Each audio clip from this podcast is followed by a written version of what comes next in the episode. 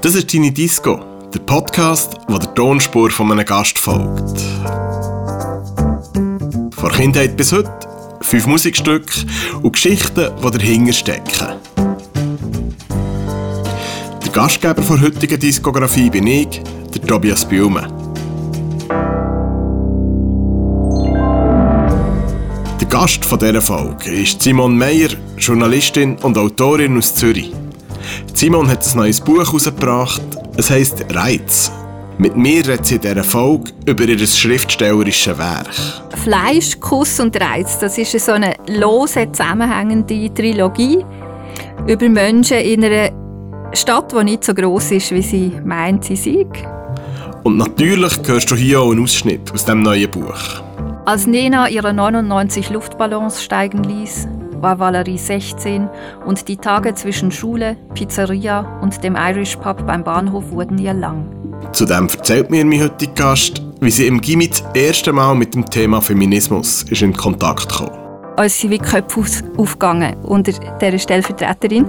Und die ist also wirklich die ist sehr, sehr gut. Gewesen. Und natürlich hat Simon auch fünf Songs mitgebracht, die du in der nächsten guten Stunde wirst hören Angefangen habe ich mein Gespräch mit Simon Meyer, wie ging mit ein paar kurzen Fragen. Die erste davon, bist du eigentlich eine Monarchistin? also als, sagen wir, Clandestine, ja. Was haltest du von Johnny Depp? schwankt. Also ich habe ihn, als er ganz jung war, habe ich wirklich einen ganz, ganz tollen, charismatischen Schauspieler gefunden, den nicht mehr. Ähm, äh, heute interessiert mich als Schauspieler überhaupt nicht mehr. Ich habe die, die ganze Schlammschlacht, die er jetzt hier durchgegeben hat mit seiner Ex-Frau, habe ich natürlich verfolgt. Habe zuerst gedacht, okay, er ist die schuld. Dann habe ich gedacht, hm, vielleicht ist gleich sie die schuld. Dann habe ich ihn am letzten Zürich Filmfestival gehört, eine Stunde lang schwätzen und dort ist es wirklich nur um seine Arbeit gegangen, also seine Kunst und dort hat er einfach wirklich sehr, sehr, sehr interessante Sachen erzählt und ich dachte, okay, doch, das ist ein spannender Mensch und Typ eigentlich. Ähm, er hat sich dort als er in Zürich war, ein bisschen rehabilitiert für meinen Geschmack. Was haltest du als Journalistin von der Schweizer Literaturszene? Das ist eine ganz prekäre Frage, weil ich bin natürlich einerseits stand ich ihr als Kritikerin gegenüber und als Konsumentin, andererseits bin ich selber Teil davon. Und ähm, da lässt man sich immer auf die ganz gefährliche Stufe. Teil Leute lösen das so, indem sie einfach alles durchs Band weg nur toll finden und ich halt nicht.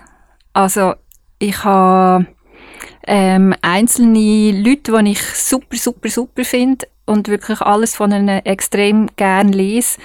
Ähm, und dann aber ganz, ganz viele andere, also sagen wir 95 Prozent der Schweizer Literaturszene, die ich unerträglich finde. Was haltest du als Autorin von der Schweizer Journalistenszene? Etwas Gleiches. das Problem ist bei be in beiden Fällen, also ich bin ein Text Text-Junkie und mir zieht mir rein darüber, wenn man gut kann schreiben und über nichts anderes, weil äh, mein Interesse an einem Stoff entsteht beim Lesen. Und wer das nicht kann oder wer das so lieblos oder sagen wir so auf einer so einer sperrigen Kunstebene macht, dass ich nicht drin hineinkomme, ähm, ja, der hat halt abgekackt. Du bist dir gewöhnt, über die Werke von anderen zu schreiben. Wie nimmst du selber das auf, was andere über dich schreiben? Also, es gibt ja Leute, die sagen, und je, je berühmter, desto mehr sagen sie das. Und ich glaube es nicht ganz, dass sie nie Kritiken über sich lesen. Weil ich lese es natürlich schon. Und äh, ich freue mich total über die Guten. Und ich probiere die Bösen nicht allzu sehr an mich zu lassen. Aber relativ häufig sehe ich irgendeinen Kern in dieser Kritik, wo ich denke, ah, ist nicht falsch. Und manchmal merke ich mir das und probiere das in meiner Arbeit in Zukunft irgendwann einmal aufzunehmen oder umzusetzen. Also ich finde, Kate manchmal auf fruchtbaren Boden, ja. Ja, das mal ein erster, gar nicht so kurzer Blick auf einen heutigen Gast, auf Simon Meyer, Autorin und Journalistin aus Zürich. Willst du mit dem sagen, dass ich zu viel schwätze? Das würde ich mir nie wagen zu sagen, aber es hat schon Leute gegeben, die den Block kürzer hinter sich gebracht.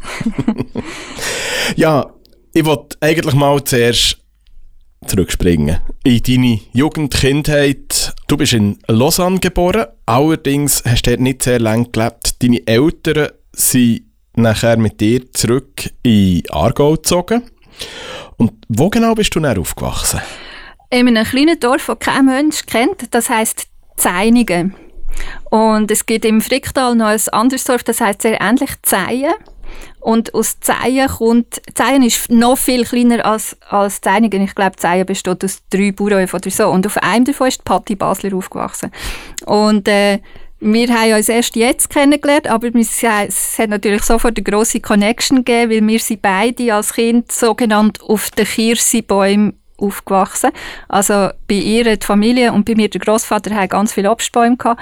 Und im Sommer hat man einfach die blöden Kirsi müssen gönnen und das ist, ähm, das hat einen Großteil von meinen Kindersommerferien in Anspruch genommen. Nicht sehr spektakulär, also ungefähr so langweilig wie das ganze Fricktal so als Landschaft und so. Ähm, der grösste die grösste Attraktion drin als Kind hat für mich bestanden, dass man von unserem Haus auf eine Rhein gesehen hat, vor dem Rhein noch auf einer Autobahn und hinter dem Rhein der Schwarzwald. Also dort haben wir gewusst, dort ist Deutschland. Das heisst, man hat ins Ausland gesehen. Ja, es vorhin schon kurz angesprochen ähm, und dich gefragt, ob du eigentlich selber Monarchistin bist. Du hast ähm, schon früh einen Berufswunsch gehabt, der irgendwie ein bisschen zu der äh, Monarchistin auch passt, wo du clandestin ja sagst, dass du siegst. Und zwar hast du mir gesagt, du hättest früher mal eine Königin werden Ja, das war mein erster Traumberuf. Gewesen. Also mit 4, 5, 6, 7. Und ich habe hingebungsvoll alles am Fernsehen geschaut, was man zu dem Thema schauen konnte. Und ich habe ein ganz tolles Heftchen gehabt. Das ist irgendwie, ich glaube, eine Beilage zu der Schweizer Illustrierten gewesen. Irgendein ist das hat geheißen, die schönsten Kronjuwelen der Welt. Als Kind hat mich das irrsinnig fasziniert. Dann habe ich aber eines Tages gemerkt, Königin sie heißt nicht nur, dass man den ganzen Tag im nicht im Badmantel, sondern im Krönungsmantel rumlaufen und Kronen auf dem Kopf hat, sondern das heißt vor allem, man muss Staatsgeschäft mitverfolgen und äh, sich mit Politikern unterhalten. Und dann habe ich gedacht, nein, das interessiert mich jetzt wirklich nicht. Weil das hat einfach immer sehr trist ausgesehen, wenn die Queen wieder irgendjemand einen Vertrag hat müssen unterschreiben oder so. Dann habe ich gedacht, ich werde Balletttänzerin. Ähm, das ist dann zum Glück, muss ich sagen, meine Mutter dazwischen gekommen, die gesagt hat, äh, so ein brotloser Beruf kommt nicht in Frage. Weil im Ballett bin ich relativ gut gewesen. Also das heißt, ich hätte den Weg tatsächlich können einschlagen Und ähm, nachher hat es so verschiedene Sachen gegeben. Goldschmiedin, Malerin, bis ich gemerkt habe, wirklich alles, was ich kann und sonst gar nichts, ist Schreiben. Und dann habe ich gedacht, okay, mit Schreiben mh, mm, mache ich zuerst einmal ein Studium, dann kann man die, die Berufsentscheidung noch ein bisschen rausstüdeln. Und während dem Studium hat sich das auch nicht geändert und dann bin ich Journalistin geworden und sehr glücklich. Ja, du hast mir gesagt, du bist ähm, eben in deiner Jugend nicht allzu wahnsinnig interessiert gewesen an grosser Politik. Äh, politisiert hat dich ein anderes einschneidendes Erlebnis, äh, und zwar, wo du schon im Gimmi bist, in Muttenz, hast du mir gesagt, hat sich äh, quasi die Weltgeschichte vor eurem Fenster zugetragen, mit dem Brand von Schweizer Halle. Mhm. Also wir haben im Gimmi wir haben drei Sachen Nein, vier Sachen haben mich im Gimmi politisiert. Das war wirklich so die Zeit, als ich verwacht bin. Ähm, eben das eine war, äh, dass in nicht sehr grossem Abstand ist erstens Tschernobyl passiert. Dann Schweizer Hallen war sehr unheimlich, gewesen, weil der Brand der hat sich Luftlinie ein paar hundert Meter vom Gimmi weg abgespielt und ich weiß noch, ich bin an dem Morgen, es ist ein Samstag gewesen, der Samstag, wo die Herbstmesse losgegangen ist. Und ich bin an dem Morgen, der Radiowecker hat geläutet und, und die Nachrichten ist gekommen und der Nachrichtensprecher sagt, ja, Schweizer Halle brennt und es ist ganz gefährlich und wir roten davon ab, aus, aus dem Haus zu gehen. Und dann bin ich ins Schlafzimmer von meinen Eltern gerannt, weil dort hat man eine Aussicht gehabt so ein bisschen in Richtung eben Feldschlössli und Basel weiter hinten. Und, so. und man hat schon gesehen, irgendwie, es ist rot dort hinten. Und es ist dann an dem Tag, also die Schule ist ausgefallen. Und dann hat man gesehen, dann ist einfach, also der Rhein war farbig und es hat tote drin gehabt. Und das war alles sehr gespenstisch. Und im Gimmi selber hat man einfach noch wirklich monatelang, je nach Luftdruck, haben wir den Gestank geschmeckt von dem Brand. Ähm, etwas anderes war, dass in Basel die Stadtgärtnerei besetzt worden ist. Das ist so eine kleine Variante vielleicht von der Wohlgrad Also so ein so ein Kulturspace von jungen Menschen und dann geräumt und dass es in Basel dann auch, auch so zu recht bürgerkriegsähnlichen Zuständen gekommen ist. Und ich bin dann am Schluss bei dieser Besetzung dabei gewesen. Ich will zuerst mal, bevor wir zu dem nachher kommen, ein erstes Stück von dir spielen jetzt. Was ist das erste Stück Musik, das wir werden hören Also das ist volle Kanne melodramatische Teenager aus den 80er Jahren. Das ist Bonnie Tyler, Total Eclipse of the Heart.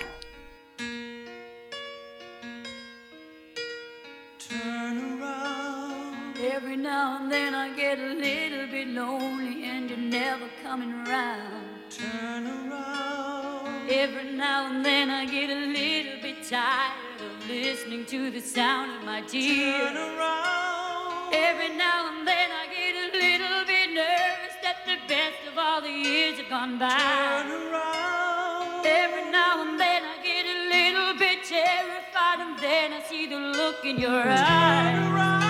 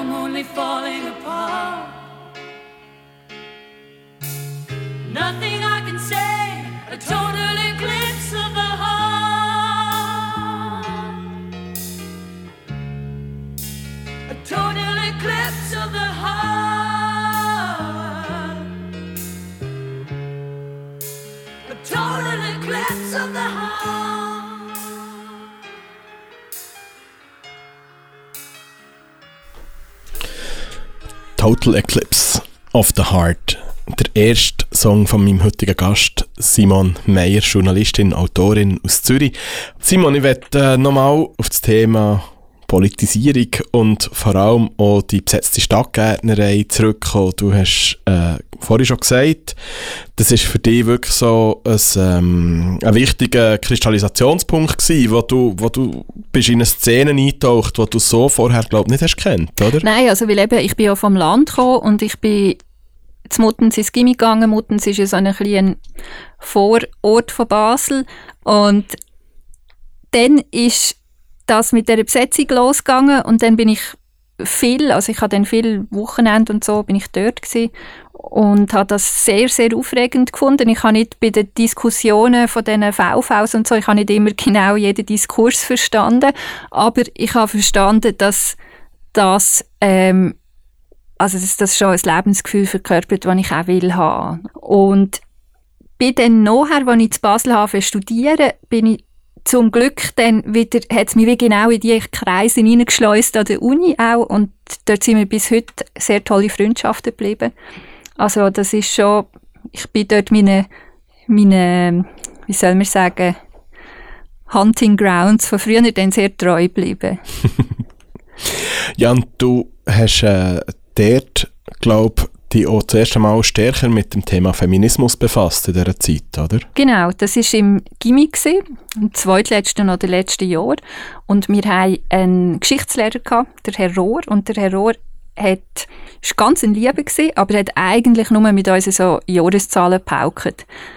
Und dann hat der Herr Rohr ins Militär müssen und hat ist vor uns hergestanden und hat so gesagt, ja, und jetzt kriegt ihr eine Stellvertreterin und die ist etwas ganz Besonderes. Und dann hat er so eine Pause gemacht. Die ist eine Feministin. Und wir waren vom Donner gerührt und natürlich total aufgekratzt. Wir haben uns schon etwas vorstellen darunter, nämlich, nämlich irgend so etwas im Stil von Kampflesben oder so irgendwie. ähm, und dann ist eine sehr eine junge, herzige, aber unfassbar radikale Frau gekommen. Und die hat Annemarie Ritter geheißen. Und die hat dann wirklich so, die hat uns der, die hat von am ersten Moment an, hat die so einen genderten Spruchgebrauch gehabt. Also sie hat immer gesagt, die Soldatinnen und Soldaten, wenn es um eine Armee gegangen ist. Und dann haben wir uns gefragt, hat es dort wirklich Soldatinnen gegeben? Dann haben wir gedacht, okay, also ich habe gedacht, wenn nicht, aber es ist es vielleicht nicht, aber es ist ein total interessantes Gedankenexperiment. Und das ist wahnsinnig für uns, ähm, also uns sind wie Köpfe aufgegangen unter dieser Stellvertreterin. Und die ist also wirklich, die ist sehr, sehr gut gewesen und hat uns sehr viel beigebracht. Und ich bin so wie, ich habe das Gefühl, okay, das ist jetzt meine Erweckung und und ich bin jetzt auch eine Feministin. und ab dann hat mich das sehr interessiert, ja. Du bist nachher nach äh, Basel studieren und hast dort eine Freundin gehabt, die sich auch sehr stark im Feminismus hat engagiert. Ja, nicht oder? nur eine, also alle. ähm, und ich bin in Basel auch studentische Frauenbeauftragte gewesen. Ich habe mit zwei Kolleginnen zusammen, ich habe feministische Tagungen und Vorlesungsreihen organisiert. Und ich habe ähm, eine Freundin habe ich dort kennengelernt, nämlich Barbara Rettemund, die nachher sehr viel gemacht hat im Ausstellungs- und Publikationsbereich und der feministische Frauenstadtrundgang in Basel gegründet hat und so weiter. Und sie hat in einem Haus gewohnt, also in einer, in einer Hausgemeinschaft, in einer WG, wo immer so ein bisschen gewechselt hat und wo immer sehr tolle Partys veranstaltet hat. Weil Barbara ist nicht nur Studentin gewesen, sondern auch noch DJ. Und äh, ich bin häufig auf die, an die Partys eingeladen gewesen. Und dann eines Tages fragt sie mich, willst du eigentlich auch in unsere Wege einziehen? Wir hätten ein freies Zimmer. Und ich habe so gesagt, ja, das ist das Allertollste, was es gibt. Wirklich. Und bin dann dorthin und bin dort etwa zwei, drei Jahre gewesen, bis mich dann die Arbeit nach Zürich geholt hat. Das ist, äh, ist der Hammer gewesen. Ja, und du hast mir gesagt, wo ich, wo äh, wo ich dich gefragt habe, ob du zu mir in den Podcast kommst, hast du gesagt, oh, da muss ich ja Musik bringen. Ich gefunden, hey, das ist gar nicht so einfach für mich, so Musik auszusuchen, weil du hast auch gesagt, eben, gerade die Partys, du hast nicht unbedingt gewusst, was für Musik das läuft. Du hast gewusst, dort läuft gute Musik, dort kann man tanzen. Ja, ich bin immer sehr eine pa passive Musikkonsumentin gewesen, bis auch heute noch. Also ich höre super gerne. Ich, mich kann man auch süchtig machen, wenn man mir einen Track immer und immer wieder vorspielt. Ähm, ich kann dann auch mitsingen und so, weil das gewisse Leute nicht gerne hören. Ähm, aber ich kann mir das nie merken, wirklich nicht. Und ich bin auch schlecht daran, in Playlists drin in Playlists zusammenstellen. Und so darum habe ich dann meine Freundin Barbara gefragt, habe gesagt, du, sag mal, was dort in den 90er Jahren was haben wir dort immer gelost? Was ist so ein, ein, irgendeine Nummer, die ikonisch ist für die Zeit? Mm, dann haben wir uns auf eine geeinigt, die wir jetzt hier leider nicht können spielen weil du die Aufnahme nicht wirklich gefunden hast. Nein, das wäre von der britischen Band Chumbawamba Homophobia. Was auch für mich als äh, Frau, die Homophobie gerade in dieser Zeit durchaus erlebt hat, ein sehr wichtiger Song ist, aber item. Ähm, und dann haben wir uns auf einen anderen geeinigt, nämlich von der Nene Cherry Woman.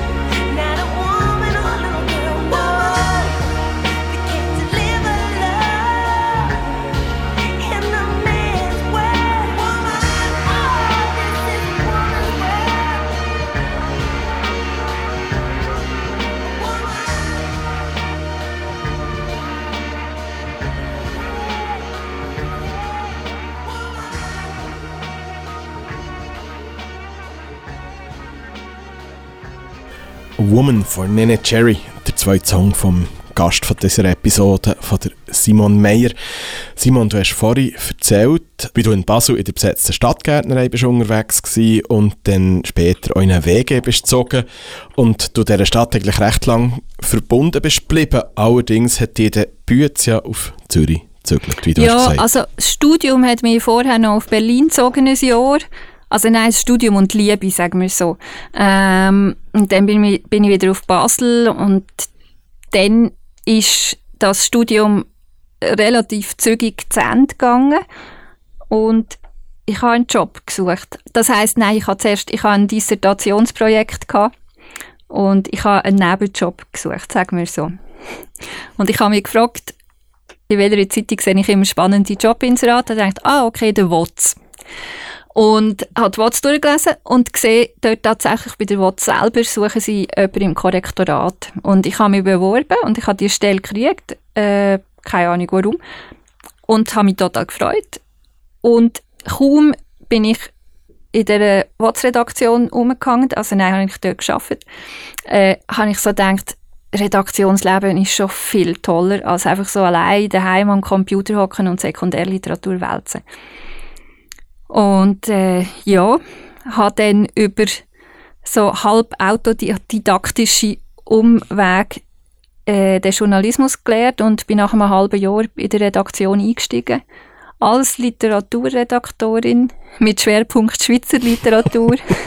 ja, und äh, du hast bei der WOTS nachher als Literaturredaktorin geschafft, allerdings gar nicht mal so lang, weil du nämlich bist relativ äh, gleich schon abgeworben worden von einer anderen Zeitung, die dir damals noch nicht ist bekannt war, oder? Ja, er hat mir wirklich nichts gesagt. Und zwar habe ich von einem Typ, wo ich kennt habe, vom Andreas Iserschmidt hat der geheißen, der ist zu dieser Zeitung gegangen und der hat mich gefragt und hat gesagt, hey, willst du nicht mitkommen? Und die Zeitung hat Tagesanzeiger geheißen. Und ich bin ja nicht aus Zürich gekommen, das heisst, meine Kindheit habe ich mit anderen Zeitungen verbracht und vor allem aber habe ich nachher während dem Studium eben, ich habe die WOTS Zeit und den Spiegel gelesen. Das ist so das gewesen, was ich so konsumiert habe. Ähm, aber keine Zeitung aus Zürich, wirklich nicht. Und dann fragt er mich und sagt, wie ist zum Tagesanzeiger gekommen? Und dann sage ich so, ah, das muss ich mir überlegen. Und dann bin ich zu meinen Kollegen von der WOTS und habe gesagt, du, was ist der Tagesanzeiger? dann sie mich vor einem grossen Berg von Zeitungen gezerrt und mir gezeigt, was das genau ist. Und dann ist mir so hat es mir so ein bisschen dämmert.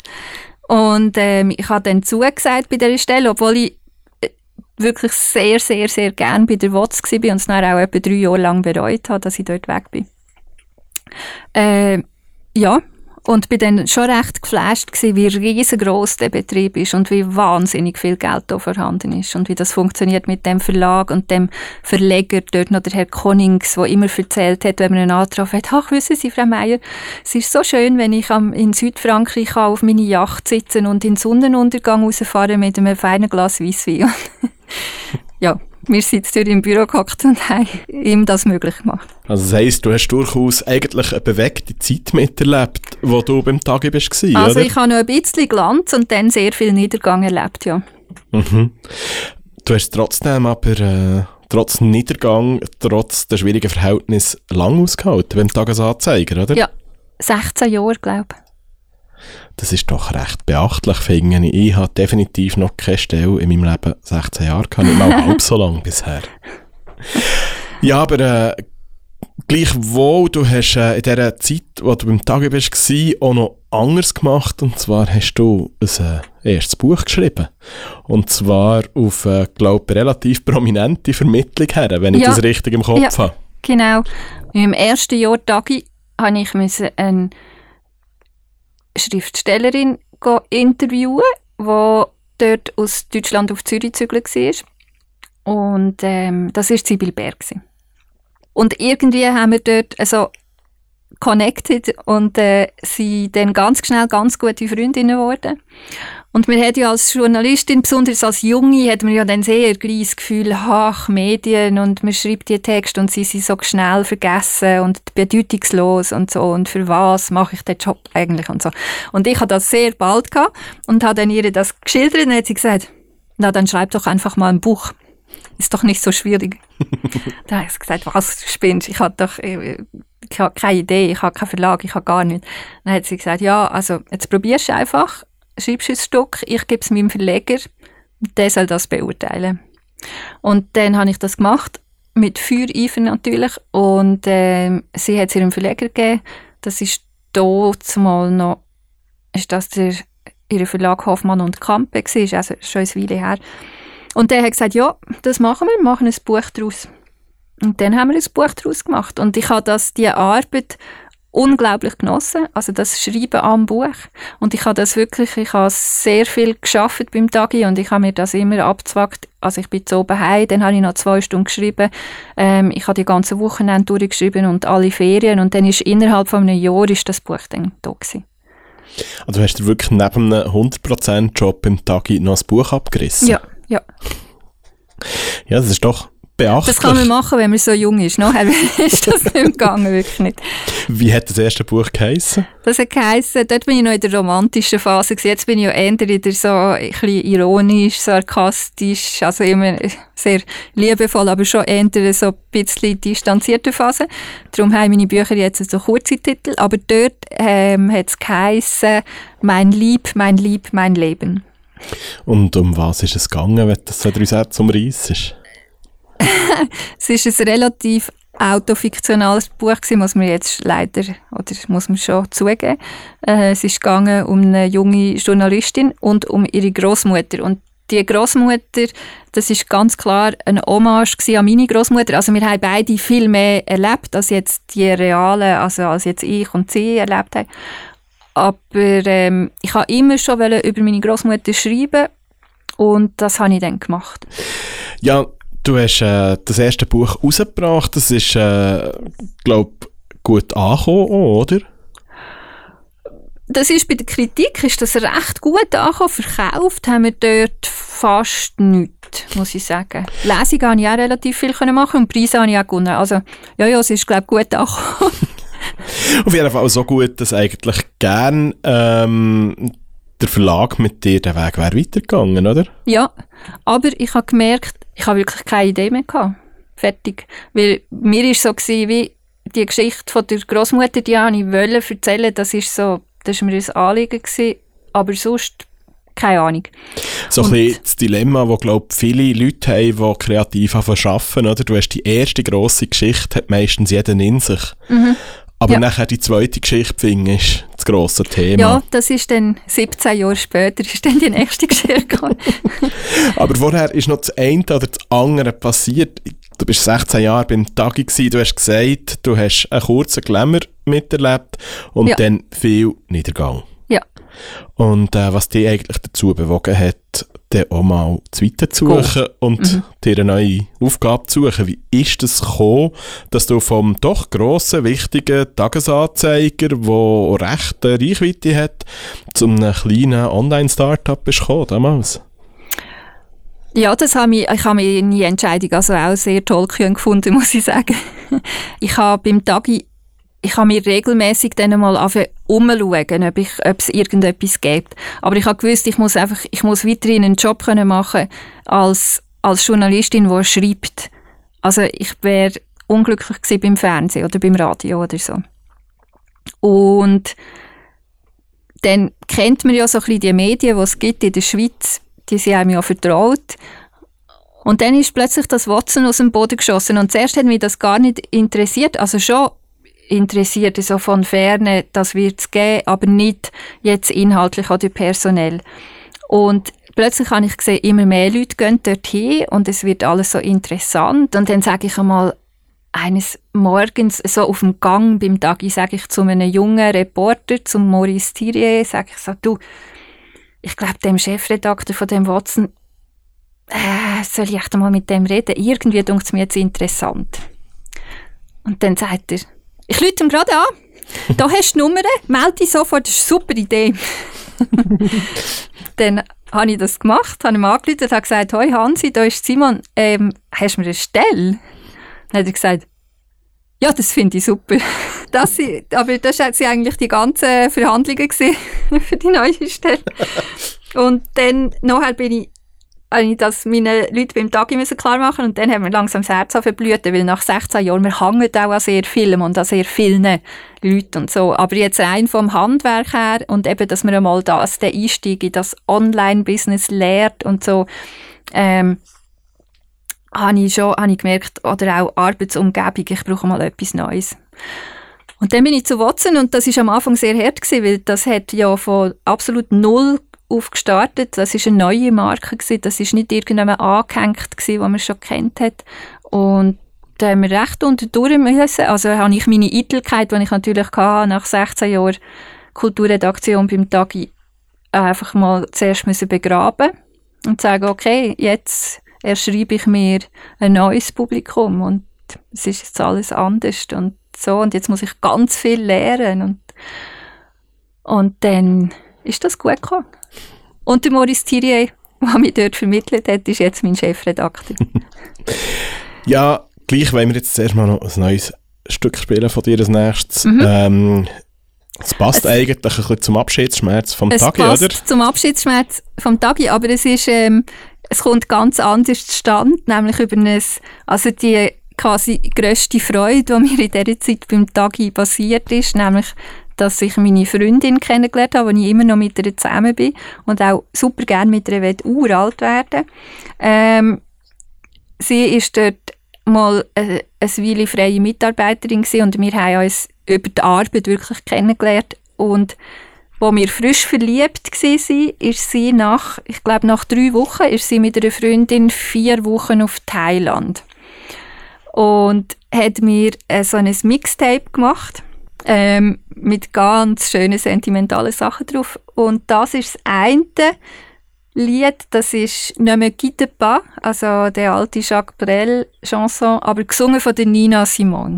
Was, und wenn sie singt, ist es noch viel trauriger und ich habe das immer gelost, was sie in Thailand war und ich habe so Sehnsucht gehabt. Ne me quitte pas, il faut oublier tout, peut s'oublier qui s'enfuit déjà.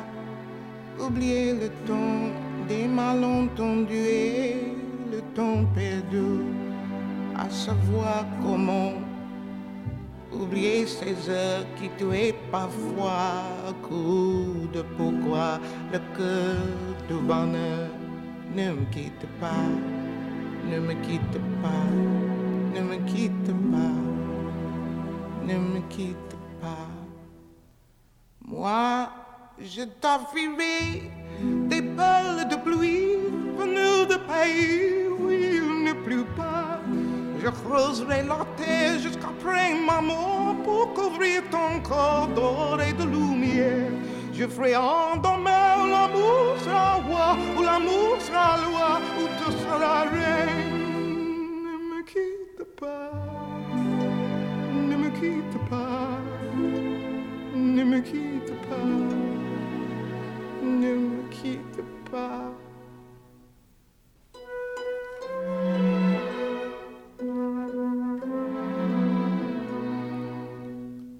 Ne me quitte pas, je t'inventerai des mots insensés que tu comprendras.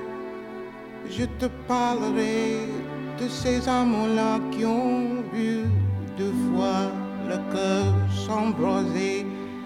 Je te raconterai l'histoire de ce bois de n'avoir pas pu te rencontrer. Ne me quitte pas, ne me quitte pas, ne me quitte pas, ne me quitte pas. On a vu souvent rejaillir le feu de l'ancien volcan qu'on croyait trop vu. Il est, paraît-il, des terres brûlées, donne plus de blé qu'en meilleur avril. Et combien le soir, pour qu'un ciel flamboie, le rouge et le noir ne s'épousent-ils pas? Ne me quitte pas, ne me quitte pas, ne me quitte pas,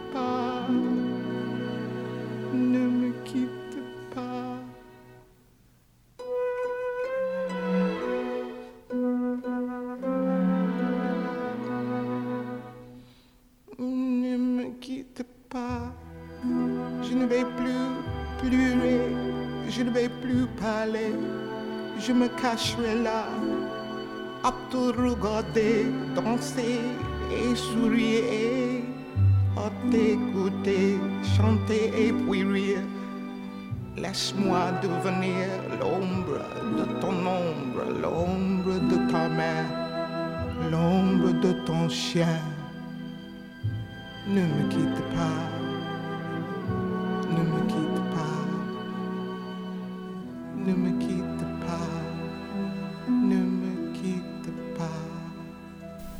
pas. Ne me quitte pas.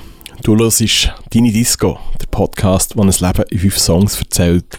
Das war der Mittlersong, der dritte Song vom Gast von dieser Episode, von der Simon Meyer. Wir haben vorhin schon ein bisschen über ihre Zeit geredet, wo sie vom Tagi weg ist und äh, du nachher zu WhatsNest gewechselt in ein Startup, das damals noch kaum ein Publikum hatte. Und wie war das?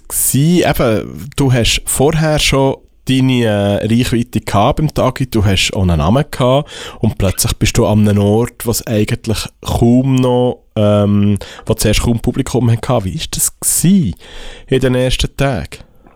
Die ersten Tage habe ich nur als totale Euphorie empfunden und ganz aufregend. Und man hat mit neuen und sehr jungen Leuten zusammen geschafft und bei Watson es ist am Anfang wirklich schwierig für mich, weil ich bin ja die einzige Kulturredaktorin dort und ich habe das Gefühl gehabt, ich muss jetzt irgendeine Art ähm, repräsentative Abdeckung vom, von der Kulturszene, das liegt jetzt alles, lastet auf alles auf meine Schultern und ich muss das im Alleingang machen. Und ich habe mir Mühe gegeben, wirklich jeden Tag einen Artikel zu schreiben und habe dann ganz schnell gemerkt, oder auch mein Chef hat mir das gesagt, was sehr heilsam war, ähm, das ist der falsche Ansatz, weil ich habe nicht jeden Tag die totale Energie, um eine ganze und eine neue Geschichte äh, zu erzählen. Ich kann den Pace nicht, nicht durchhalten und die Energie und mir merkt es den Artikel an.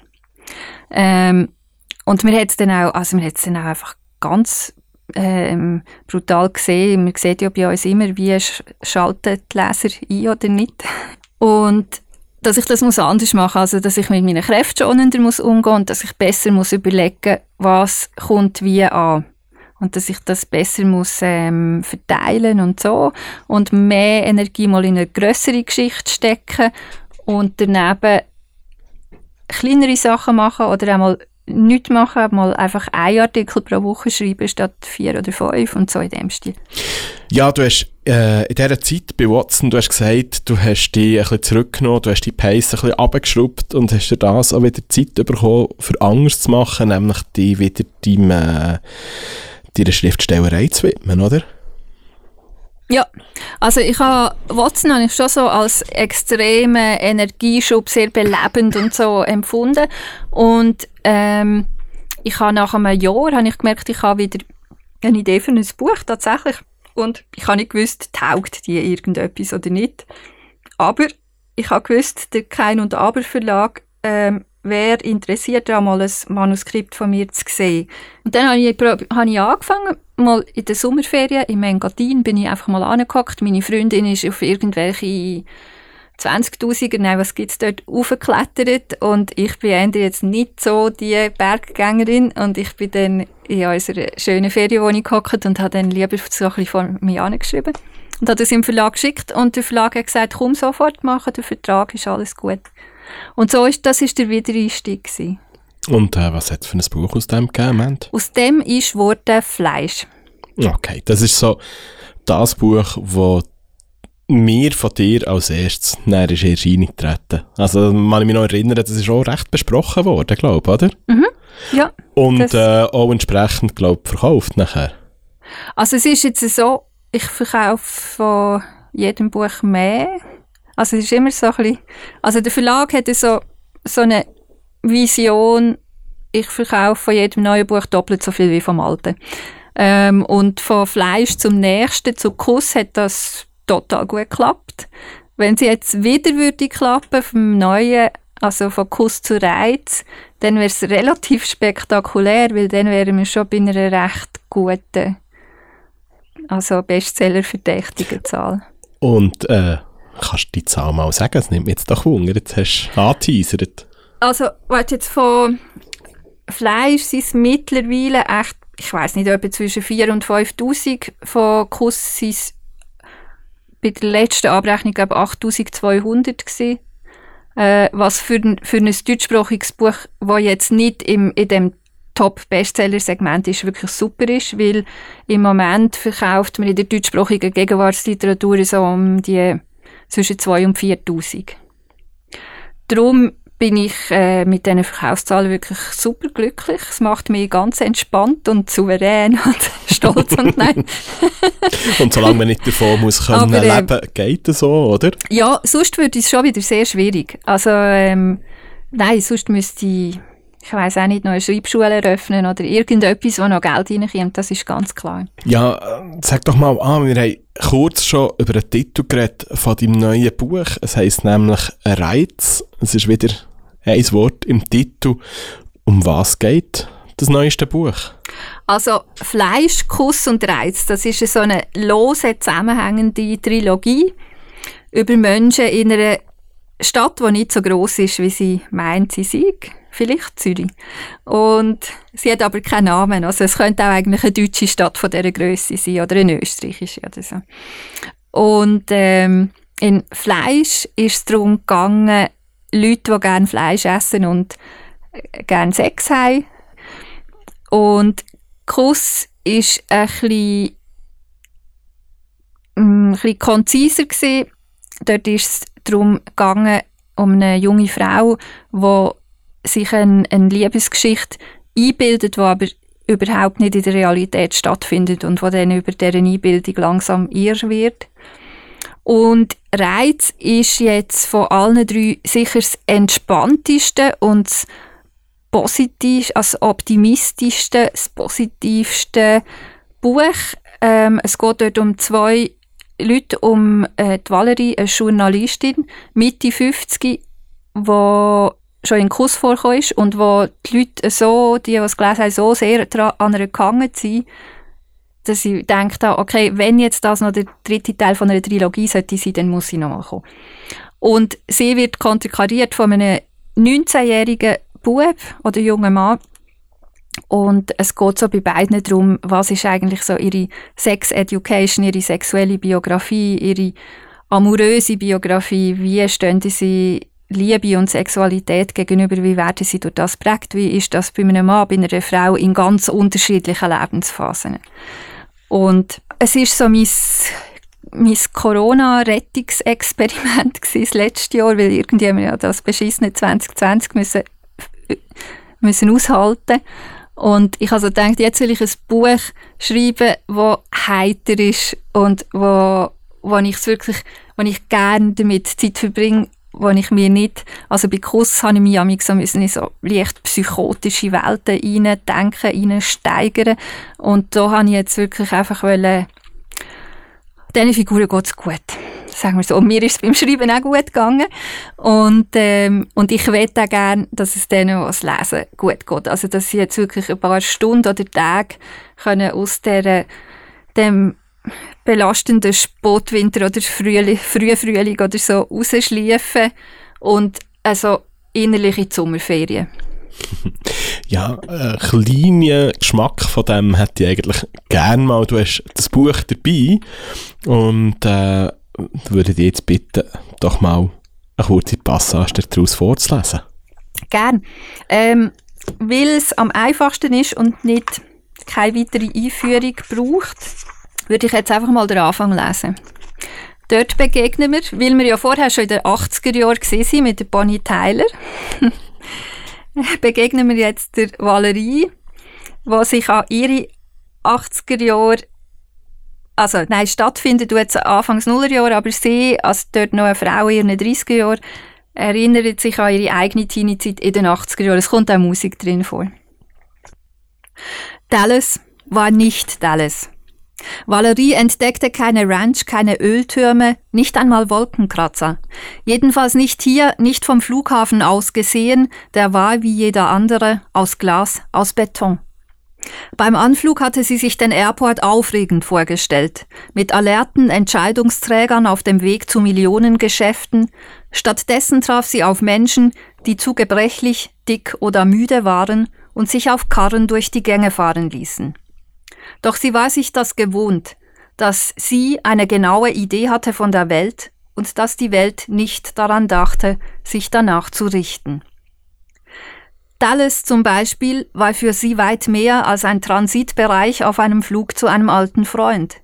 Dallas war ein magisches Wort, das für sie auf ewig mit der Fernsehserie verschmolz, die sie in ihrer Jugend nie hatte sehen dürfen. All ihr Wissen darüber hatte sie damals aus den Schnipseln der Programmzeitschrift gesogen, es ging, so viel hatte sie begriffen, um Körper und Konzerne im Zeichen der Gier. Dallas lief immer dienstags. Und mittwochs redeten auf dem Schulhof alle darüber, nur sie nicht. Die Schmach der Ahnungslosigkeit saß tief und sie schwor sich, in einer nicht mehr fernen Zukunft, wenn sie unabhängig und erwachsen wäre, so viele Dinge wie möglich als Erste zu wissen. Vor allen anderen. Sie wusste bloß noch nicht wie. Ich finde, du gleichst Sue Ellen, hatte eine aus ihrer Klasse gesagt. Sue Ellen also. Die Gattin des Serienbösewichts, verlebt, verbittert, ständig betrunken. Valerie hielt die ausgerissene Seite der Programmzeitschrift mit Sue Ellen neben ihren Spiegel und suchte nach Ähnlichkeiten.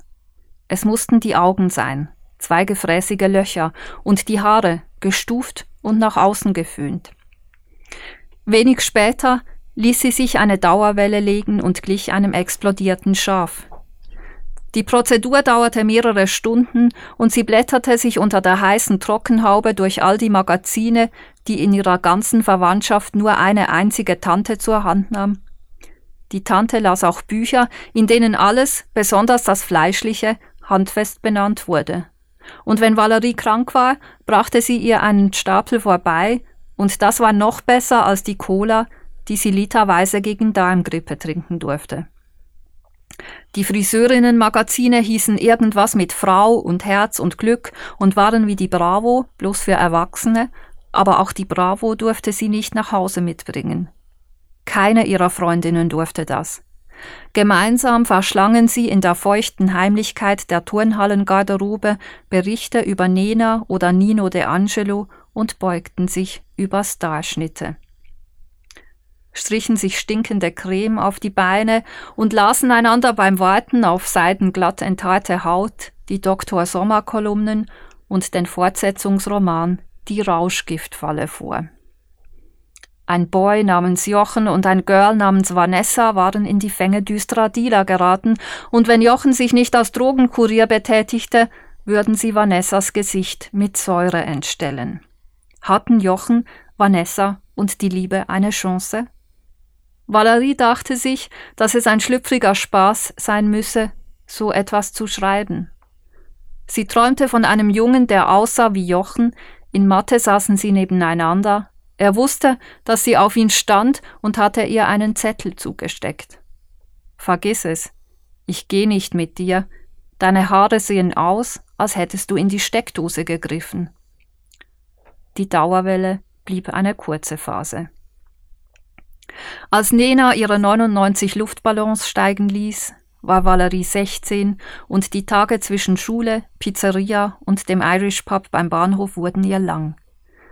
Sie schluckte ein Abführmittel gegen ein paar in der Pizzeria angefutterte Pfunde, schlich sich nachts von Darmkrämpfen geplagt am Schlafzimmer der Eltern vorbei aufs Klo, nahm dennoch nicht ab, beschloss, sich so zu akzeptieren, wie sie war, schließlich riet auch die Bravo dazu. Es fiel ihr schwerer als gedacht. Der amerikanische Präsident jener Jahre hieß Reagan und hatte eine beachtliche Karriere als Filmstar hinter sich. Manchmal fuhr die ältere Schwester einer Freundin ein paar Mädchen zur nächstgelegenen Autobahnraststätte. Ein futuristischer Schlauch auf Stelzen, der über die Breite der Autobahn gebaut war. Dort gab es einen McDonald's. Valerie schaute auf die Autos runter, aß Burger und Apfeltaschen, betrachtete ihr Gesicht in der Fensterscheibe und fand sich das fadeste Mädchen weit und breit. Das ein Ausschnitt oder der Anfang vom neuen Buch von meinem heutigen Gast, der Simon Meyer. Ganz herzlichen Dank. Jetzt, bevor wir noch ein bisschen über das Buch reden und über dein neue Werk, möchte ich noch mal ein Stück von dir spielen. Was hören wir als viertes von dir? Das ist äh, eins aus Zürich und eins auf Mundart und es ist aus dem 2020 und ich habe die Künstlerin getroffen während Corona. Ich befürchte, sie hat letztes Jahr kein einziges Konzert können machen Plattentaufe, ich weiß es nicht. Ähm, aber es ist ein gross, von einem grossen Album, Single, und es ist von der Big Cis und es ist Funky Cool Vagina.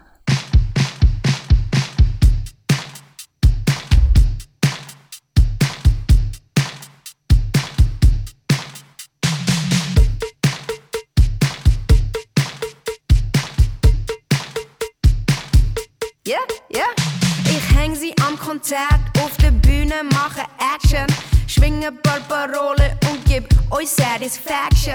Punchline um Punchline, oh Captain, my Captain. Ihr macht mich so high. Wie Tony Braxton, die Stimmung schwillt, ich han gekillt. Und Morde weiter, das Blutbad hat gut da. Bei uns gibt's kein Sieger. Ich noch halb von dem Scheiß rief meine Ballerinas. Balle, Balle, ja die funky cool Vagina. Vulva. Vulva.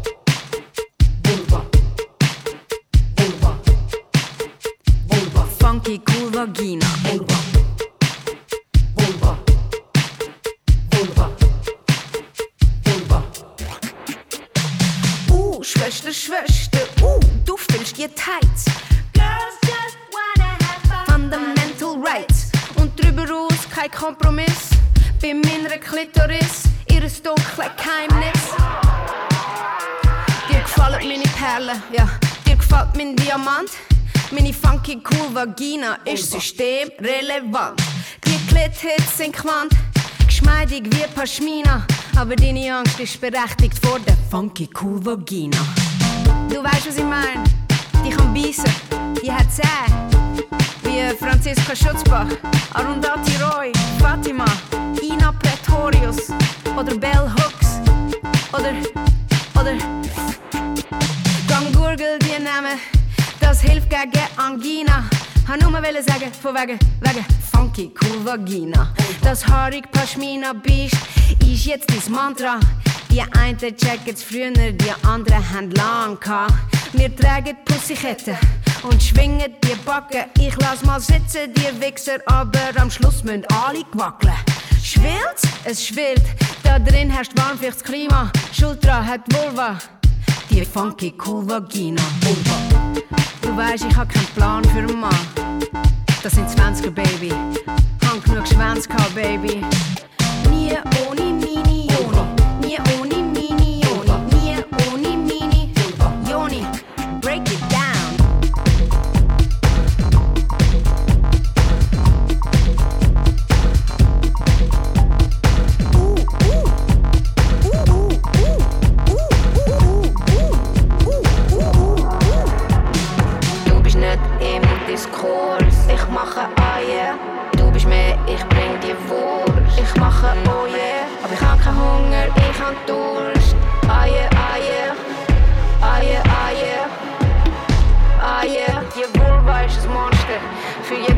gestern.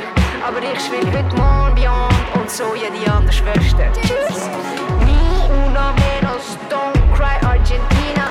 Nie eine weniger, funky cool Vagina. Funky Cool Vagina von der Big Cis. Wir haben äh, vorhin einen Ausschnitt gehört, den Anfang gehört von deinem neuen Buch «Reiz». Du hast schon kurz erzählt, um was es geht.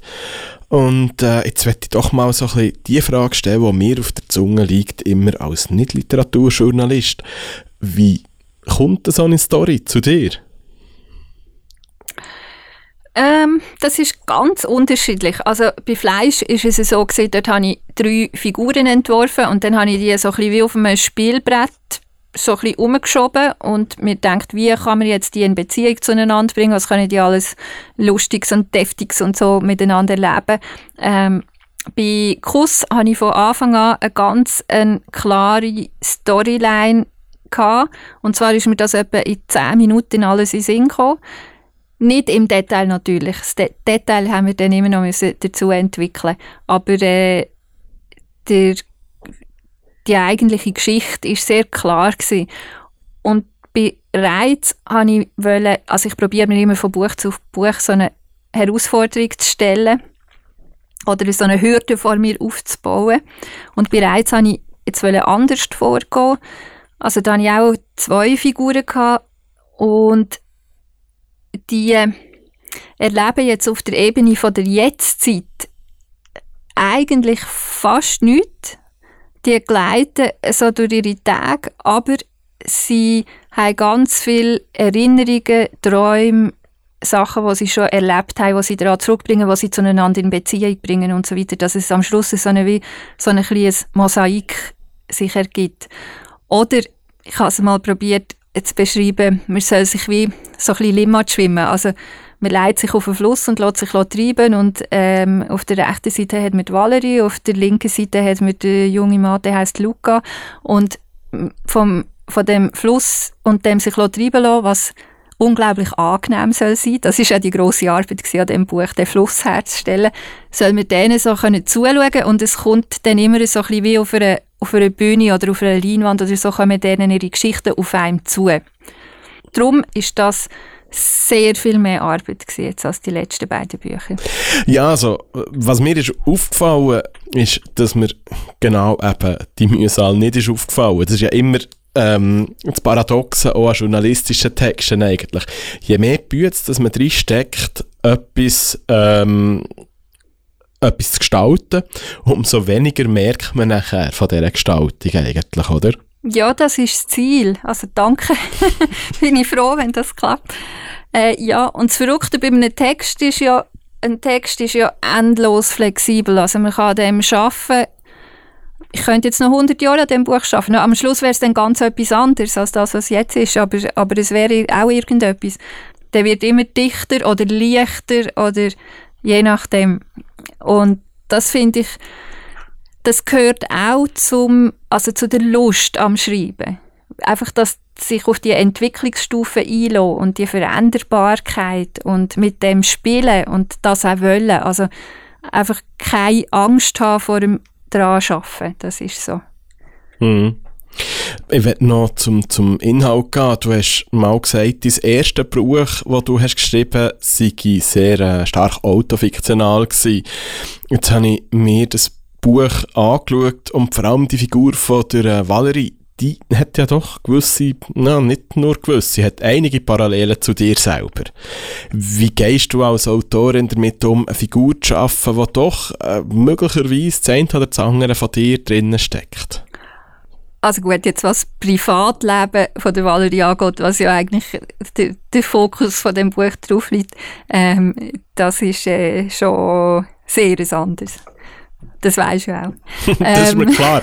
Aber halt aber klar, Merkmal, sie ist eine Journalistin, mhm. ähm, sie hat ein ähnliches Alter wie du, sie beschäftigt sich als Journalistin mit ähnlichen Themen mhm. wie du. Es ist natürlich, je näher einem je näher eine Figur an einem selber ist, desto einfacher ist sie zum Schreiben, das ist ganz klar.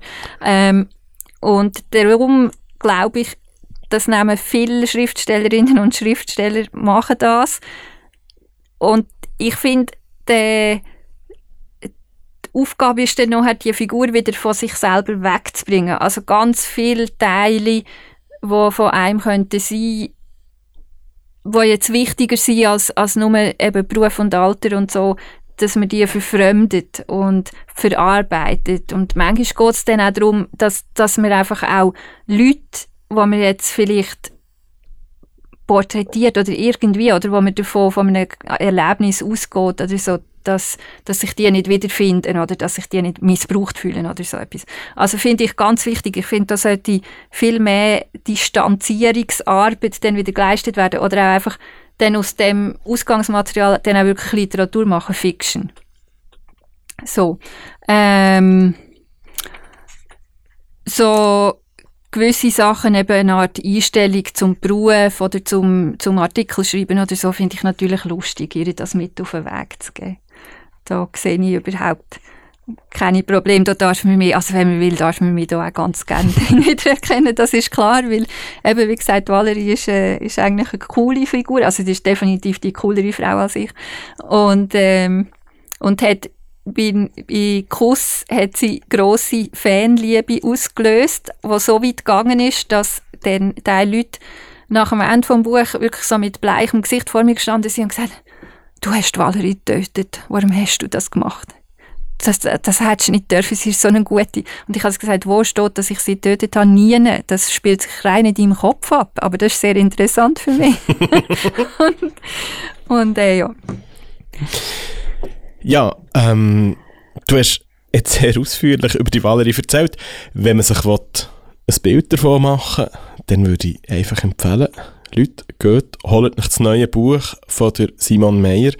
Es ist jetzt im Buchhandel erhältlich, eigentlich in allen gut sortierten Buchhandlungen. Ja, und bitte holt es doch bei den Buchhandlungen und nicht auf Amazon. Es wäre so viel netter und ihr könnt es in jeder Buchhandlung bestellen, abholen oder euch liefern. Es ist kein Problem. Genau, eigentlich jede Buchhandlung, die im Moment muss geschlossen haben, kann einen Abholservice anbieten. Bestellt euch das Buch gern und bietet euch beste Beratung dazu. Ähm, in dem Sinn schließe ich mit dem Aufruf sehr gerne an, natürlich. Holt euch Reiz von der Simon Meyer, von meinem heutigen Gast, gern in der nächsten gut sortierten Buchhandlung. Simon, herzlichen Dank, bist du bei mir gewesen und hast du Rede und Antwort gestanden und hast mit mir über Gott, die Welt und die Valerie geredet. Ähm, ich habe es genossen, mit dir zu reden. Ich hoffe, du, was zulässt, auch. Und äh, werde jetzt noch ein letztes Stück von dir spielen. Was ist der Abschluss, den wir werden hören? Also äh, zuerst mal, merci vielmals für die Sendung. Das ist immer ein grosser, grosser Luxus, wenn man so lange über sich selber kann schwätzen kann, das ist so wie Gratis-Therapie. Nein, das ist super. Ähm, der letzte Song, also die Sängerin, die für mich, meine Generation auch äh, natürlich schon die absolut wichtigste war, auch oder im, nein, im Moment immer noch ist, wäre ein übertrieben, aber wo schon in jungen Jahren total prägend war, auch als, für mich als Feministin super sehr viel angerissen und gestemmt und gemacht hat, ist natürlich schon die Madonna. Eindeutig. Und weil ich sehr viel über Film auch schreibe und eben Fernsehen und Glamour und so Sachen, habe ich einen Song gewählt, ist jetzt glaube ich nicht ihre allerpopulärste und eher aus dem zweiten Drittel von ihrer Karriere, würde ich sagen, nämlich Hollywood.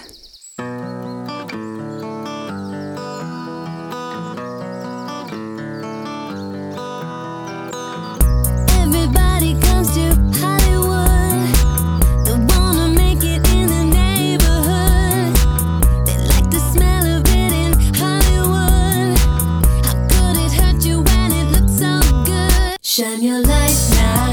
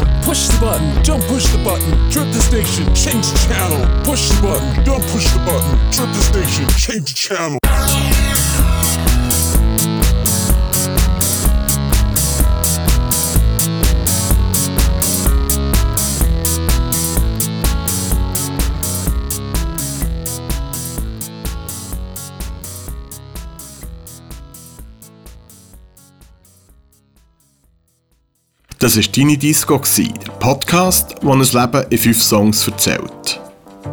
Wenn du jetzt bist gewundert geworden, findest du Reiz, das neue Buch von Simon Meyer, in den Buchhandlungen. Für die heutige Folge verantwortlich war bin ich, der Tobias Biume. Ich mache den Podcast zusammen mit der Franziska Engelhardt. Unser Sounddesign stammt vom Hit Mattis, das Logo von Benjamin Güdel. Technisch unterstützt hat mir der Oliver Biume. Alle Episoden von Dini Disco findest du auf Spotify, allen gängigen Podcast-Plattformen und auf dinidisco.ch.